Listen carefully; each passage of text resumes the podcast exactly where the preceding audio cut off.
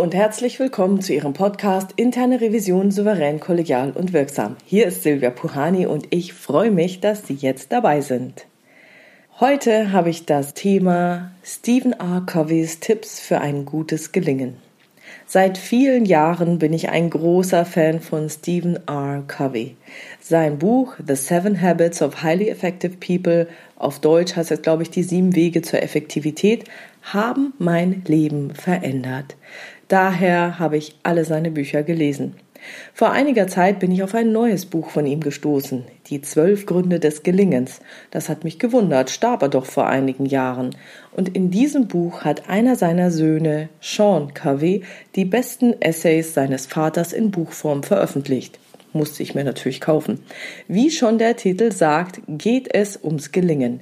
Jedoch nicht nur um das Gelingen in Bezug auf die üblichen Erfolgsattribute, wie zum Beispiel Beliebtheit, Titel, Stellung, öffentliches Ansehen, Reichtum und Ehre. All das bezeichnet er als sogenannte sekundäre Größe. Es geht ihm mehr um ein gelingendes Leben in Form von Erfolg aus einem echten inneren Engagement.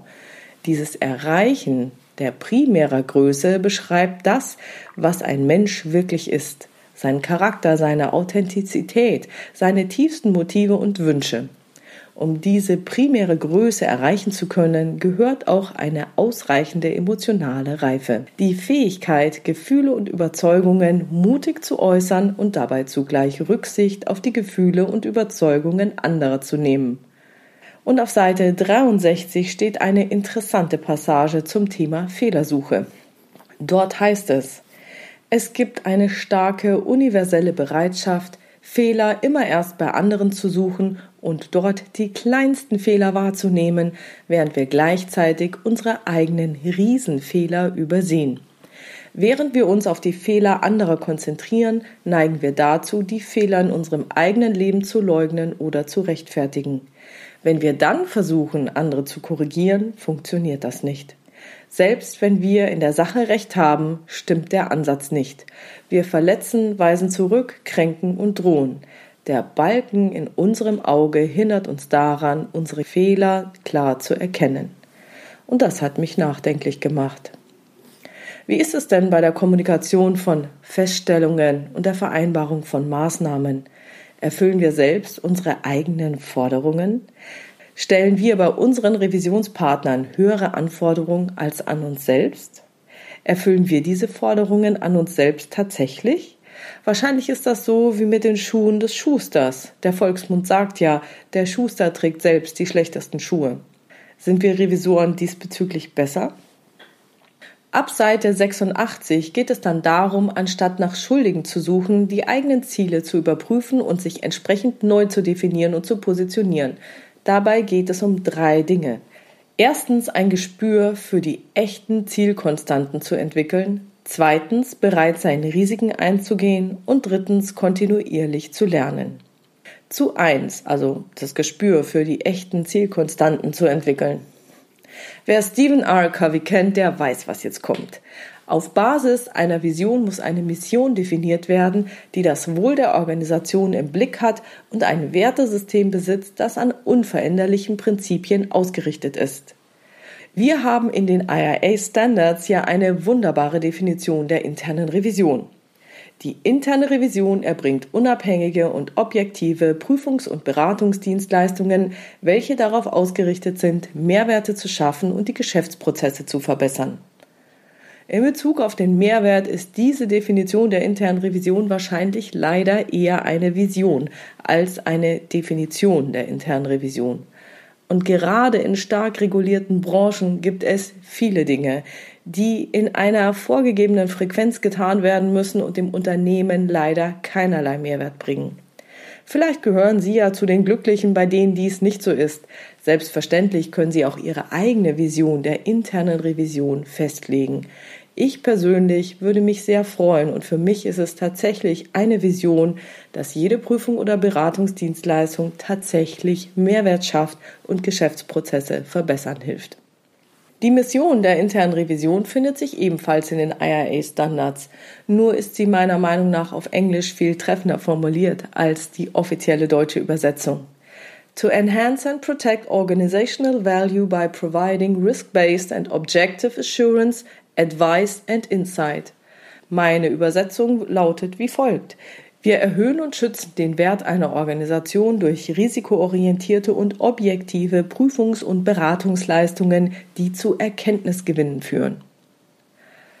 Auch das Wertesystem der internen Revision sollte an unveränderlichen Prinzipien ausgerichtet sein. Okay, auch hier bietet das IRA eine Grundlage an Prinzipien, die offiziell allerdings nicht unbedingt eingehalten werden müssen. Das finde ich schade.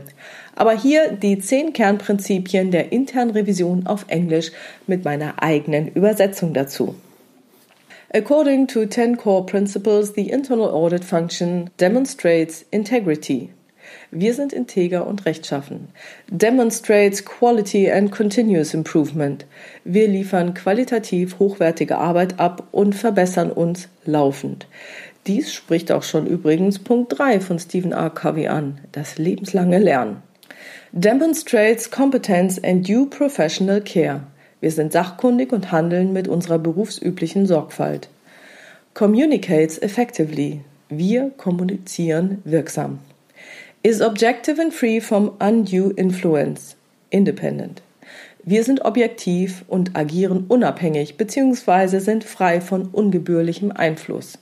Und dies entspricht übrigens dem zweiten Punkt von Stephen R. Covey, die Bereitschaft, Risiken einzugehen. Da kommen wir nachher nochmal drauf. Provides Risk-Based Assurance.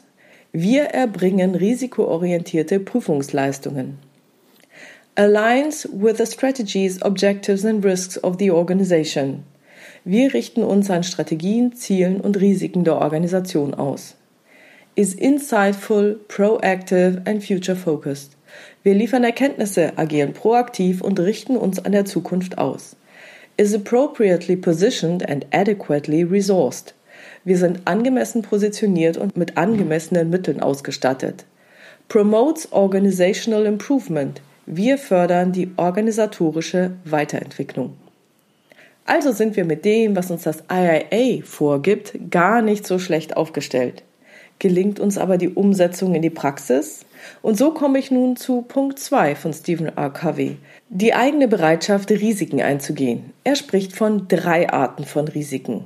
Erstens der Art, wie wir sprechen, zweitens der Art, wie wir zuhören, drittens der Art, wie wir handeln. Zu eins. Wie also müssen wir sprechen?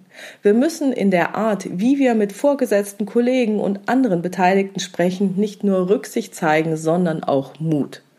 Und ich denke, jeder von Ihnen versteht hier, um welche Art von Mut es sich hier handelt. Sprechen wir nur das an, was keine Gefahren birgt? Piep, piep, piep, wir haben uns alle lieb. Legen wir uns deshalb tatsächlich mit dem Fachbereich oder dem Vorstand an? Sprechen wir in aller Konsequenz aus, was sich uns durch unsere Prüfung offenbart hat? Wenn wir auf Sicherheit setzen, dann wird sich auch nichts ändern. Dann besteht die Gefahr, dass wir zum Mittäter werden. Denn irgendwann, wenn sich der Kontext ändert, wird gefragt werden, wo war die interne Revision? Weshalb hat die interne Revision hierauf nicht hingewiesen? Zu zwei. Wie müssen wir zuhören? Wir müssen einfühlsam zuhören, um zu begreifen, was in der Organisation vor sich geht, selbst wenn diese Informationen unsere eigene Weltsicht in Frage stellt. Verschließen wir uns, weil nicht sein kann, was nicht sein darf? Ich persönlich würde hier auch noch das Sehen, also die Beobachtung hinzunehmen. Beobachten wir tatsächlich, was in der Organisation und in unserem Umfeld vor sich geht? Schauen wir hin, wenn wir sehen, dass die Automatisierung voranschreitet? Beobachten wir, in welche Richtung verschiedene Strömungen laufen? Das ist der mentale Perspektivenwechsel, den wir hier vollziehen müssen ob es uns gefällt oder nicht. Wir müssen die Augen und die Ohren offen halten, hinschauen, nachfragen und zuhören und wir müssen bereit sein, unsere Weltsicht in Frage zu stellen. Braucht es in dieser automatisierten Welt noch eine traditionelle interne Revision? Muss sich die interne Revision wandeln?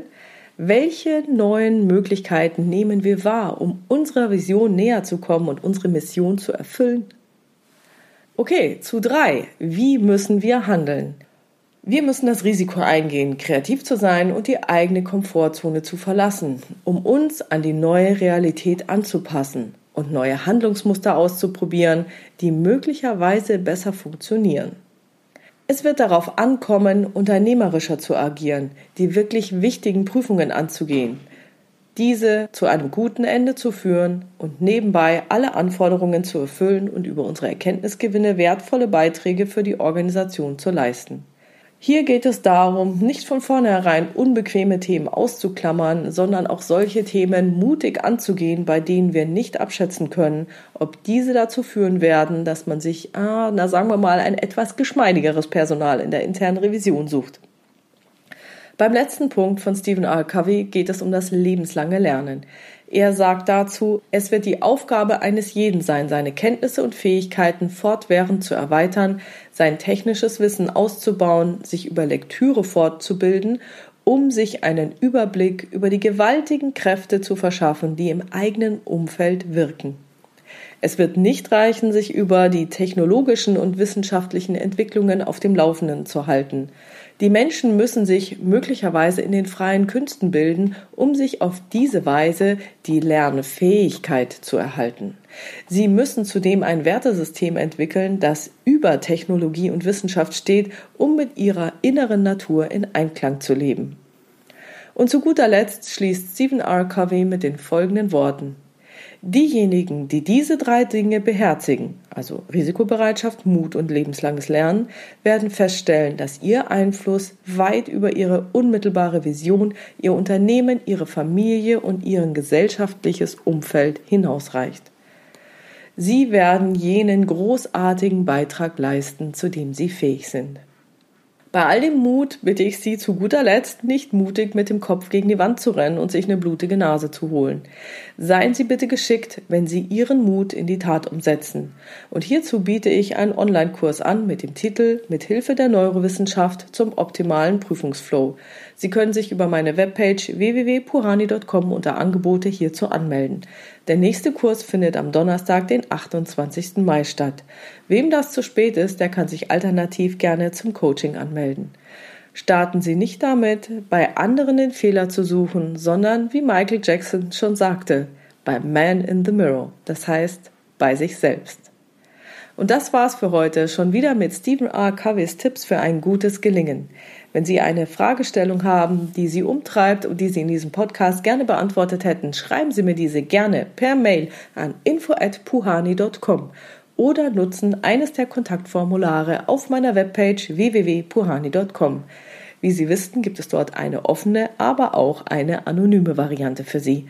Und die Fragen greife ich dann gerne in weiteren Episoden auf. Wenn es Ihnen gefallen hat, dann teilen Sie diesen Podcast gerne unter Ihren Revisionskollegen. Und vielen, vielen Dank nochmal für Ihre tollen Rückmeldungen. Bleiben Sie dran und hören Sie gerne wieder rein in Ihren Podcast Interne Revision souverän, kollegial und wirksam. Mein Name ist Silvia Puhani und ich wünsche Ihnen erfolgreiche Prüfungsprozesse.